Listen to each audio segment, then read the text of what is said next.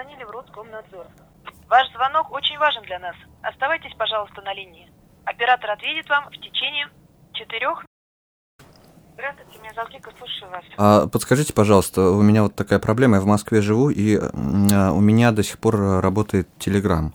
Я просто э, переживаю, его же э, заблокировали, вот, и получается, что я как бы ну, нарушаю закон. Вот, э, не знаю, может, вы можете как-то помочь мне? Пожалуйста, это вам нужно на горячую линию обратиться. Роскомнадзора, которая создана специально по этим вопросам. А, в разделе я могу вам продиктовать адрес. Можете посмотреть сами информацию на сайте Роскомнадзора в разделе новости в левом меню. А телефон там есть? Нет, это только адрес электронной почты, только в письменном виде. А, а в письменном, а, а как же, а как же мне, что же мне тогда делать? Ну, а если пока там письмо дойдет? Ну, не, зах не заходите туда. А, а, ну, а как, а как же я не захожу? У меня же там все, кон все контакты. То есть он у вас установлен, и вы им пользуетесь? Ну, там он, он, он работает там в фоновом режиме как-то, вот я не знаю, что, что мне теперь. Ну, что я могу вам сказать? Даже не знаю, что вам сказать. Ну, у нас, просто смотрите, у нас провайдер как бы на подъезд. Ну, ладно, я удалю. Но вот у меня э, сосед, он э, пользуется, вот, он коммунист, кстати, да, он пользуется телеграммом. Вот что, что, мне, может, в полицию мне надо обратиться, я не знаю, просто, может, мне подскажете. Ну, зачем же, зачем же обращаться? Вы за себя волнуетесь. Привет, это «Медуза в курсе», еженедельный подкаст «Медуза» обо всем самом важном, интересном, примечательном, что произошло за последние несколько дней. Меня зовут Алексей Пономарев, и напротив меня находится мой коллега Евгений Берг. Привет, привет. Обо всем самом заблокированном, Леша. Э, блокировали, блокировали. Да не вы блокировали. Да, именно так сложилась ситуация вокруг нашего любимого мессенджера Telegram, который мы, в общем-то, используем при записи подкастов э, активнейшим образом. И сейчас, к сожалению... Потому что нужно кому-то звонить. Немножко в затруднительной ситуации, потому что вся эта возня вокруг Telegram привела к тому, что звонки, например, работают не очень хорошо, и мы не можем записывать спикеров через Telegram. Да, ну, очевидную вещь проговорим. У тебя Telegram работает. У меня Telegram работает э, практически идеально реально, вот за исключением звонков. Вот у меня тоже, я пока себе не ставил никакие средства обхода блокировок. Все нормально. Да, ну и действительно есть какие-то варианты там с VPN, прокси, но в целом сам по себе Telegram уходит от, э, от карающего ока Саурона, от Роскомнадзора и продолжает работать в Москве, по крайней мере, совершенно нормально. Ну вот за всеми этими перипетиями, пока Роскомнадзор пытается заблокировать Телеграм, а в результате блокирует по половину Рунета, Многие, возможно, не помнят, забыли, с чего все началось, а началось все с пакета Яровой Помнишь, Леш, такой был? Летом 2016 года приняли. О, да. Ну, на самом деле, мы очень много писали на «Медузе» про этот самый пакет. Слушай, там было много каких-то совершенно невыполнимых требований, но... Одно... Ну, там, на самом деле, главный его цимис в том, что э, вся информация, так сказать, касающаяся граждан РФ, должна находиться в России, поэтому все сервера, которые находятся там да. в Америке или в других странах условного... должна сохраняться. Противника, да, они все... Это все незаконно, и поэтому все начали как раз тогда уже говорить про блокировку Фейсбука, про блокировку мессенджеров всяческих. И вот... Но тогда это казалось, вот мне казалось какой-то фантастикой, что Телеграм возьмут и заблокируют. Это же просто нонсенс. Да, так в том-то и дело, мы же поэтому и писали очень много разборов, ну не очень много, у нас был такой э, фундаментальный разбор, почему пакет Яровой это очень плохо. И тогда просто это все так, ну как бы это превратилось в мем, пакет Яровой. Угу, угу. Но, э, тем не менее, прошло какое-то время, и ФСБ, Роскомнадзор начали постепенно пытаться следить за тем, чтобы этот пакет исполнялся. На самом деле Павел Дуров уже давно ведет с ними такой э, довольно снисходительный диалог. На самом деле не ведет практически никакого диалога. За это, я так понимаю, в частности, и обиделись на него наши правоохранители и чиновники. Но он вот в том своем стиле отвечает, как помните, когда были э, протесты там на Болотной начинались, ФСБ попросил у него заблокировать какие-то группы, связанные с протестом. Он выложил в Твиттере фотографию этого, этого документа и рядом фотографию собаки с высунутым языком, как бы давая понять, что... Да, и он постоянно троллит, постоянно троллит э, ФСБшников, э, поскольку Павел Дуров находится в основном не в России, насколько мы понимаем, да, ну или... По его фотографиям на коне где-то. Из... Да, ну, короче говоря, он это может делать довольно спокойно, другое дело, что вот сейчас наконец-то они обиделись окончательно, и вот пришли к тому, что все-таки надо попробовать заблокировать Телеграм. Что вообще нужно ФСБ от э, Дурова? Чтобы он предоставил им так называемые ключи шифрования. То есть бесполезно хранить всю переписку, которая идет в Телеграме между пользователями, потому что она шифруется автоматически. Чтобы ее расшифровать, нужен, ну, типа, ключик от этого. И Дуров, конечно, не хочет передавать ключи шифрования, потому что ну, тогда нет смысла вообще в Телеграме, потому что это считается одним из самых безопасных мессенджеров. Хочется передать привет нашим коллегам с BBC, потому что они выпустили очень смешное видео, где э, корреспондент BBC пытается узнать у депутатов Госдумы, что такое Замеч... ключи шифрования. Никто из них толком не может объяснить, но закон они приняли. Объяснить простым языком, что такое ключи шифрования. Я не технический работник. Ну, это... Тут нужно обращаться э, к специалистам, чтобы я вам э, что-то не то не сказал, и надо мной не стали смеяться. Ключи шифрования – это прежде всего э, желание соблю... соблюсти закон, который действует на территории страны. Короче, как мы сказали, ключ шифрования ничего особенного, это просто код, которым шифруется сообщение. А знает его, э, ну, если это открытый чат, то знает его Дуров, условно говоря, условно Телеграм. Если это закрытый чат, то вообще никто его не Ну, его как бы должны знать разработчики, да, не то, что даже сам Дуров. Но а... они знают алгоритм. История это в том, что в 2017 году начали у Дурова сначала требовать зарегистрироваться в качестве организатора распространения информации. Там тоже некоторое время Дуров как-то сопротивлялся, не отвечал. А потом отправил э, Роскомнадзору данные, которые и так были в открытом доступе. Ну да, просто ссылку кинул. Но да. после этого от него отстали. А, на некоторое время. Еще примечательно, что тогда вроде как Жаров говорил, что речь о блокировке не идет, только зарегистрируйтесь, пожалуйста, в соответствии с законом. В общем, э, зарегистрировались. И вот в конце 2017 года ФСБ начала просить, ну как просить, Разве они просят? Настоятельно просить. Настоятельно просить предоставить ключи шифрования, подали иск, Телеграм подал апелляцию, все дело рассматривалось три месяца в Верховном суде. 20 марта Верховный суд отклонил апелляцию, признав, что, ну, признав, что да, должен Телеграм передать ключи шифрования ФСБ, и дали две недели компании на то, чтобы она это сделала. Она этого не сделала. Ну, естественно. И 6 апреля уже Роскомнадзор, как непосредственный орган, занимающийся контролем за исполнением закона, подал свой иск не в Верховный суд, а в маленький Таганский районный суд Москвы э, с ходатайством о блокировке Телеграма. И у нас даже, я помню, выходил материал, впоследствии переименованный ну, РКН подал суд, они будут блокировать, но это надолго. И действительно, пока, пока там, значит, будет первая инстанция рассматривать, потом апелляция, потом еще предупреждение. Да, у нас была такая красивая картинка, и там э, двигалась по ней вот эта вот да, штучка. Вы, вы, вы, вы, находитесь, вы находитесь здесь. Двигалась эта штучка по этой картинке, и у всех было ощущение, и у редакции «Медузы», часто, что нам еще долго предстоит наблюдать за этими мучениями, а тут Таганский районный суд взял и мгновенно... Да, потом бах, квантовый скачок, и...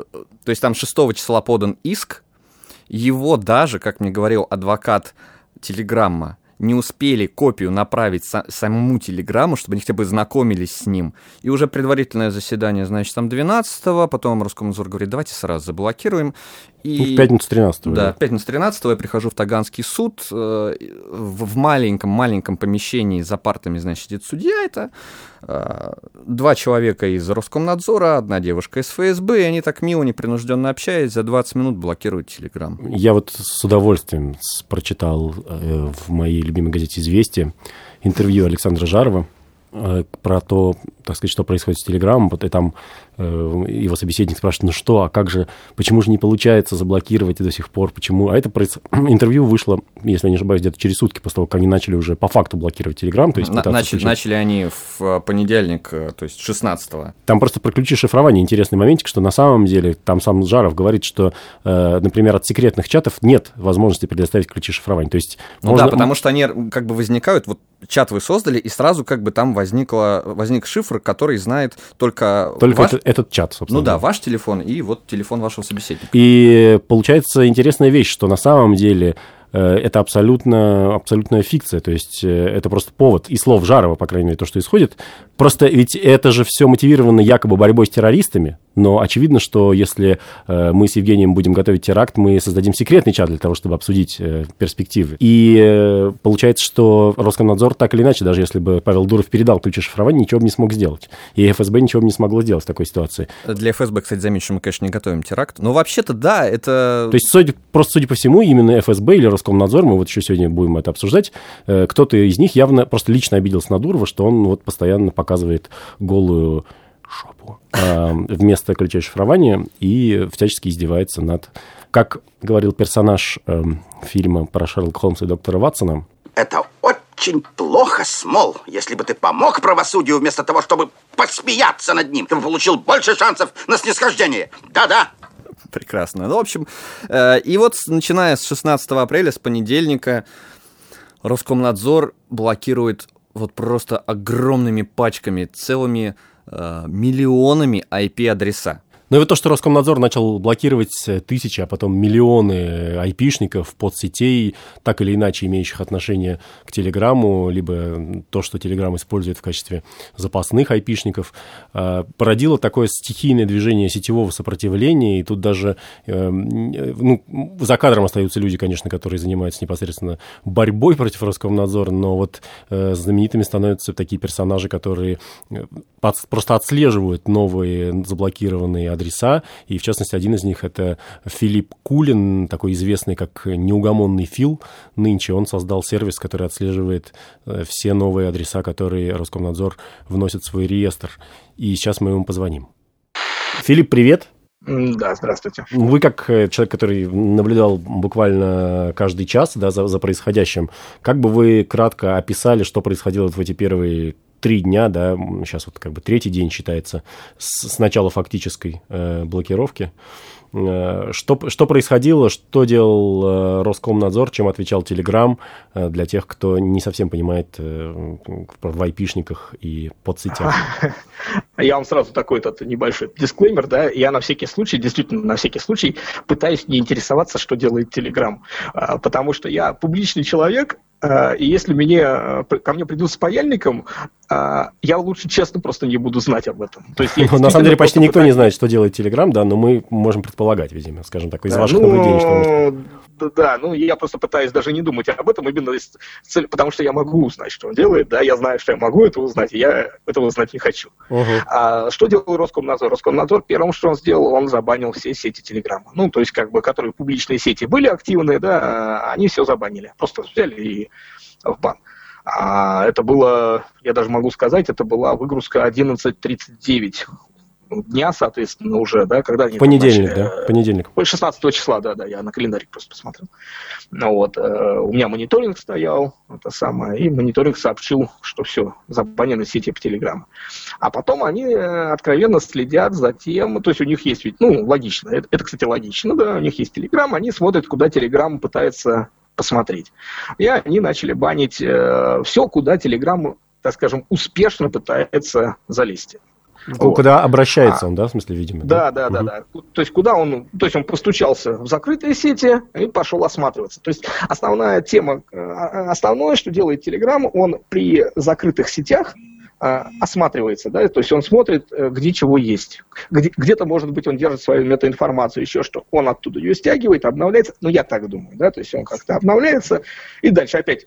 Он не может никуда достучаться. Он, например, смотрит на какие-то ресурсы, э, ну, там, не знаю, Microsoft.com, да, там, ага, Microsoft.com э, работает, значит, сеть доступна. Ага, так, хорошо, посмотрели, а где у меня тут, у меня тут есть еще внутри запас там айпишников. Ага, ага, вот, мой конфиг лежит. Стянули, посмотрели. Ну, я так думаю, это вот... Ну, то есть сам, такое... сам, по себе, сам по себе мессенджер, Telegram в себя включает вот этот алгоритм, который в, в случае блокировки его собственного IP, да, он, он да. начинает придумывать сам да. автоматические методы, как его обойти. Я, я даже так скажу. Он, э, ну, я не знаю, я действительно не знаю. То есть я вот как включите полиграф, да, я действительно не знаю, действительно пытаюсь не смотреть в эту сторону. Полиграф включен. А, да, хорошо. А, но э, смысл для ну, слушателей можно объяснить так. То есть э, Telegram, э, если он, например, видит, что сеть есть, и она, ну, то есть именно работает, а при этом он не может никуда достучаться, куда он хотел, он просит помощи зала. Да, и у него есть специальный инструмент попросить помощи зала. Угу. А зал это кто? Это какие-то открытые... Ну, зал, зал это какие-то уже... У него... Он все время обновляет вот этот зал, он себе все время обновляет. То есть у него как бы есть айпишники, куда он ходит, а есть айпишники зала, я так понимаю, да? То есть он вот, э, просит такой помощи.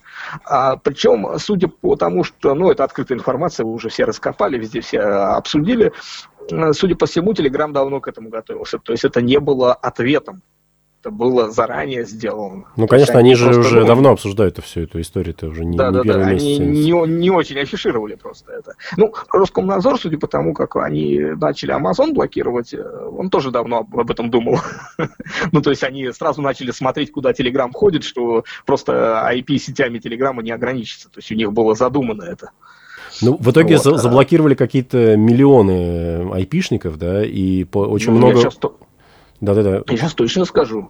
А, 18 миллионов 233 тысячи 146 айпишников. Но они не все. То есть Ну да, давай, давайте там уточним по, по данным на 19 апреля, когда мы записываем подкаст, потому что выйдет он, я надеюсь, 20 Но, Да. но, но, по крайней мере, уже, да, уже к 20 миллионам приближается. Да, ну, из них где-то 2-3 тысячи это не, не имеет отношения к Телеграму. А Мгм. Вот. Ну и, соответственно, то есть э, надо понимать, что ни Amazon, ни э, что там, э, Google Cloud это не те вещи, через которые работает Telegram.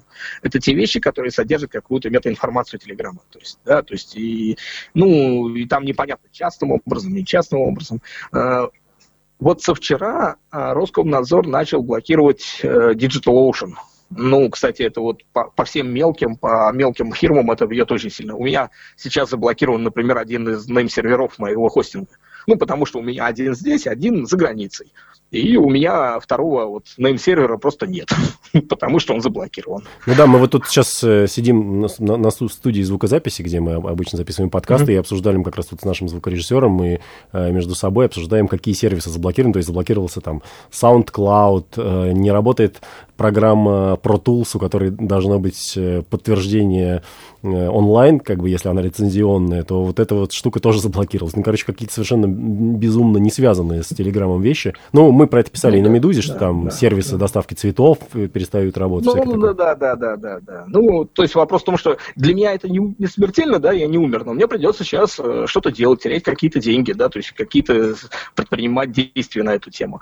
А, а и можно, можно ли под- подать потом да. претензию, там, подать в суд, э, как-то что-то отсудить от у Роскомнадзора? А Вы понимаете, это очень смешно. А, а, Я в, этом плане очень ценный человек. Я сужусь с Роскомнадзором, правда, не по этой теме, да, ну и не по конкретному телеграмму, да, там, а я сужусь с Роскомнадзором, я вступился за клиента.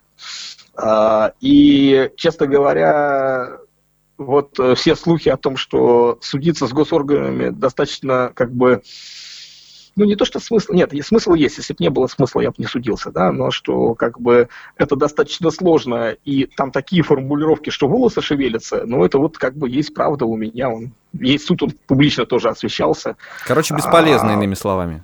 Ну, не то, что бесполезно. Да нет, на самом деле полезно. Вот я хочу сказать, что пока судится один Кулин, которого никто не знал до того, как вот я графики э, выложил, да, это как бы бесполезно. А если это будет нормальной практикой, как, э, простите, э, покажу пальцем на всеми так нелюбимый сейчас США, да, то есть как бы если это будет просто нормальной практикой, да, суды не будут всех удовлетворять, да, суды будут там половину отшивать и говорить, что нам фигня пришел. Но это работа судов. Это нормальная практика. Я пришел в суд, и суд меня рассудил. В, связи с судами с Роскомнадзором, то, что вот спросил мой коллега Женя Берг, и э, я бы тоже хотел бы спросить такую вещь. А это потом, это вечный бан, вот эти вот 20, 18 миллионов ай- айпишников, или они откатят это в какой-то момент? Э, например, когда добьются чего-то? ну, я почти уверен, да, что в какой-то момент они это откатят. Ну, то есть э, прецеденты были, и они есть. То есть именно э, вечного бана и там принципиальной позиции Роскомнадзора мсти какой-то не будет. Ну, то есть э, а, их сейчас интересует, э, так скажем, поднять флаг над Телеграмом, да, а все остальное их не очень интересует. Ну, э, Zella, да, они, например, убрали же, да, то есть Zella выгнали с Амазона, и айпишники Амазона убрали оттуда. Мгм. А, а вот э, понятно ли, ну то есть, по крайней мере, не знаю, из интервью Жарова того же в «Известиях», я понял, понял что это, что дело-то на самом деле не в ключах шифрования, да, а это был скорее повод, а дело в некоторой личной обиде на Павла Дурова, который постоянно, значит, э, всячески издевается над э, российскими там, ну, э, либо правоохранительными органами, либо вот там тем же Роскомнадзором, понятное дело. Вот, и тут есть некоторый момент личной какой-то вот обиды и заинтересованности в том, чтобы прогнуть Телеграм, но э, понятно ли, это, это на стороне ФСБ или это все-таки сам Роскомнадзор? Вы знаете, я думаю, что все. Э, Тут э, вопрос, я бы не сказал, что это личная обида из-за этого, да, то есть вообще дело, конечно, в ключах шифрования, да, то есть есть популярный мессенджер, действительно популярный, да, к которому э, ФСБ не может подобраться. А, Он удобненький, видимо, его действительно кто-то использует, да, а ФСБ, оно привыкло, да, оно пришло, им положили какие-то данные, они, например, по ним отчитались, да, тут опять же надо понимать, что ФСБ хочет отчитываться Роскомнадзор хочет отчитываться, прокуратура хочет отчитываться. Совершенно не факт, что они эти данные вообще будут использовать как-то, но отчитаться им надо. Я хостер 15 лет. Я выписки э, силовикам давал много достаточно. Ну, нет, приходит, ну, как по закону положено, да, то есть они приходят, говорят, вот там я следователь, у меня подписана с печатью бумажка, там, он имеет право по закону такое у меня попросить в российском правовом поле. Да, я выдаю какие-то данные, да, эти данные кладут всегда, под, ну, ладно, хорошо, два раза не положили под стекло. Ну, то есть, да, они берут их, и ничего не происходит. Но там же Жаров сам просто прямым текстом говорит, что в секретных чатах Телеграма нет никаких ключей шифрования, то есть есть ключи, но э, поскольку там end-to-end шифрование, то только, собственно, два пользователя, которые друг с другом чатятся, они, э, у них эти ключи шифрования есть, а у самого ну, Телеграма нет. Да. Жаров-то может говорить что угодно. Жаров врет через слово, я вам только что говорил, вот я не очень боюсь это заявлять публично, да, то есть э, Роскомнадзор лжет через слово. И верить тому, что говорит Жаров, ну, это надо как бы, его надо так, это факт-чекинг проводить очень серьезно. Не, ну хорошо, закрытые, он... закрытые чаты может взломать Роскомнадзор или не может? Если у них, то есть как они могут получить ключ а, для того, чтобы расшифровать переписку в закрытом чате? Да я думаю, никак. Честно говоря, я прямо вот не, не могу сказать, что криптограф, но вопрос в том, что вот сейчас, в 2018 году, если вы не э, не были вот этим, как это, атака мужик посередке, да, это МИД, ну, да, да, да. То, то вы ничего уже не расшифруете. То есть даже если у вас есть ключи, расшифровать вы уже ничего не сможете. Тут есть второй момент. Они, например, говорят, а дайте нам ключи, чтобы мы могли там подслушивать. Ну, то есть я правильно понимаю, что они только что попросили ключи самого Телеграма, чтобы они могли в любой момент и уже, чтобы знал, не знал Телеграм, их слушать. Ну, то есть там, да, смотрите, Жаров при том, что действительно они хотели ключи, повод не повод, они хотели ключи. И они хотели, чтобы соблюдался закон именно Телеграмом. Да, Телеграм там больше всех выпендривался, и, вероятно, они к нему поэтому и придрались. Есть закон, они хотели его соблюдения. То, что Жаров а, вообще свою деятельность воспринимает как личное, это факт ну вот сам Жаров лично, да, то есть, например, есть сотрудники Роскомнадзора, например, там юрист Роскомнадзора, э, мы с ним там перед судом и после суда в коридоре прекрасно болтали, то есть он не воспринимает это как личное, хотя на суде он меня метелит, ну, то есть это, у него есть работа, а есть, ну, поболтать. А Жаров нет, вот он, у него очень четко, у него вот это личные обидки, личные какие-то амбиции, а теперь по поводу ключей и ФСБ. Давайте вот представим, я российский хостер, у меня есть люди, у меня есть данные, ну, клиенты, у них есть данные. Более того, у них есть сайты и данные клиентов их сайтов. Ну, то есть у меня в руках такая вот база каких-то данных. Ну, не в руках, я технически в руках. Uh-huh, да? uh-huh. Давайте представим, что я живу в Эстонии, но хостер я российский. И ко мне приходит письмо из АНБ или там из Homeland Security. И они говорят, слушай, вот там у нас по закону положено, чтобы ты нам выдавал данные э, пользователя, когда мы тебя просим. Вот мы считаем, что там у тебя плохой человек сидит. Дай нам его данные, пожалуйста, все. И я такой, да пожалуйста, берите.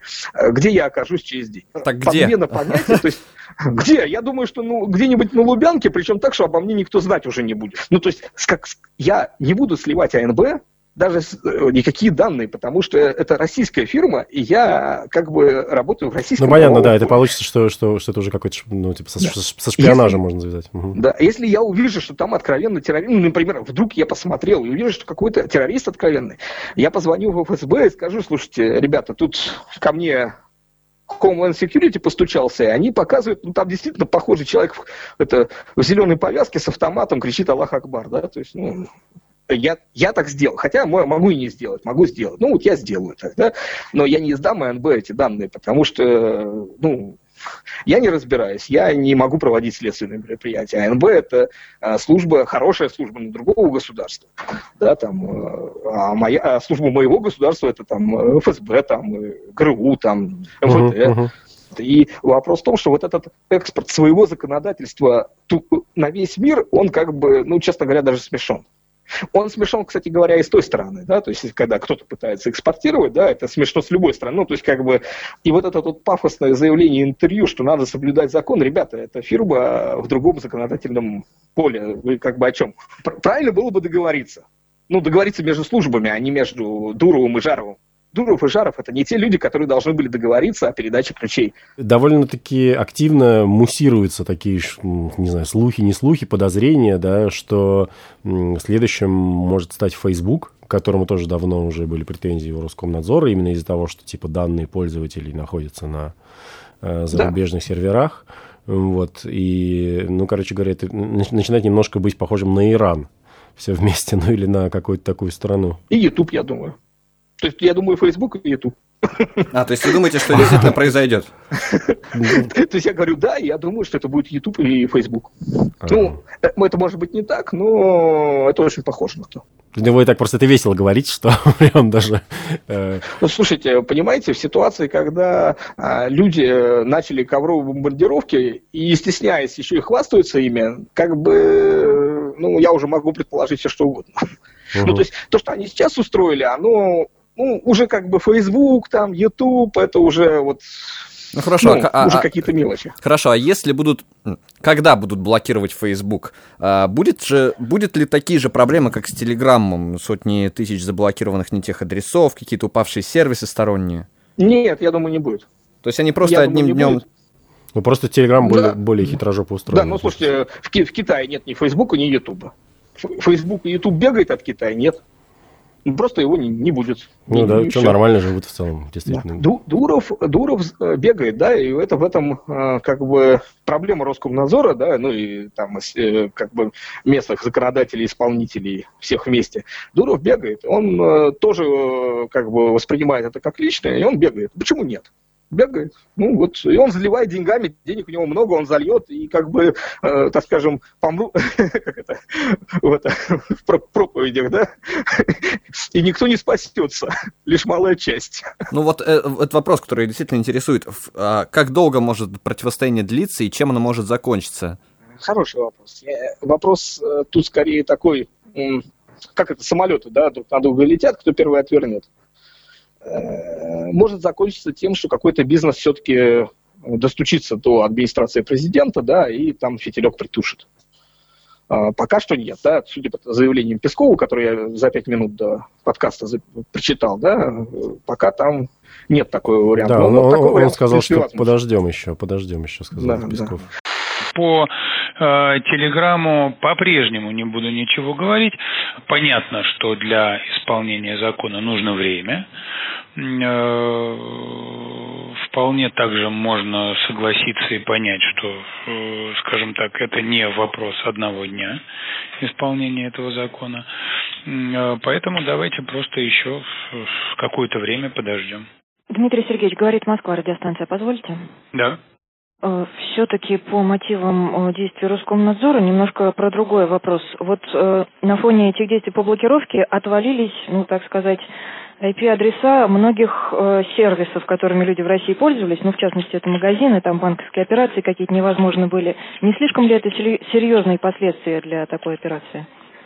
Э, вы знаете, это технологический вопрос. Это технологический вопрос, поэтому, конечно, нужно, нужно просить его комментировать э, в Роскомнадзоре. В Роскомнадзоре. Безусловно, э, скажем так, выпадение из рабочего поля каких-то сервисов э, не должно быть. Не должно быть, и поэтому в каждом конкретном случае нужно предпринимать э, предусмотренные законодательством действия. Спасибо. Если можно еще в дополнение вопрос. Не думают ли в Кремле о создании ну, фаервола, по сути, как в Китае, если уж такие масштабные действия сейчас проводятся? Нет, я никогда об этом не слышал. Дмитрий Сергеевич, «Медуза» можно, пожалуйста? Да, конечно.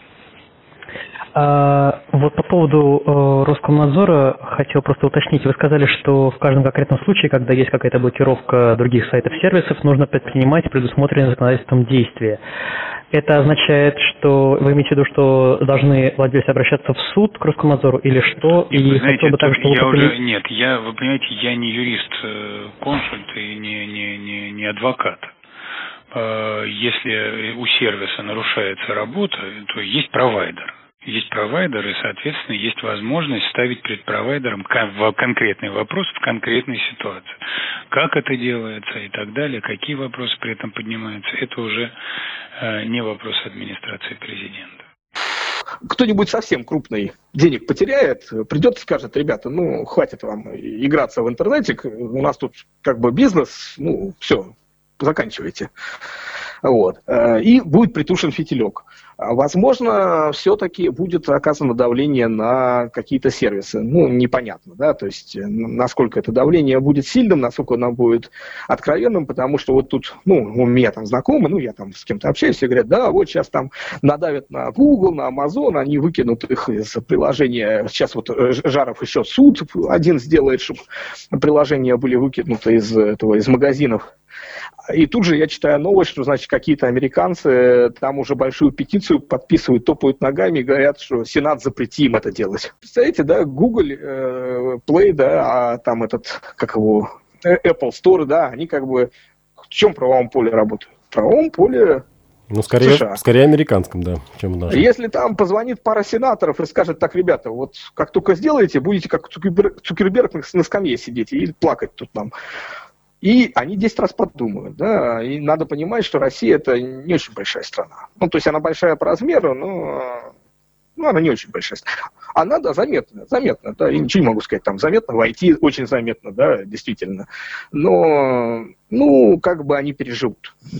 Плохо, может, да, может, они поплачут немножко, но переживут. Может, скучать будут.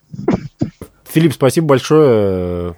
Спасибо, спасибо вам. Продол- да, продолжайте, так сказать, держать нас в курсе милли... Ну, хорошо, спасибо. Миллионов заблокированных айпишников. Надеюсь, их скоро станет поменьше немножко. Я надеюсь, я перестану быть известным на самом деле.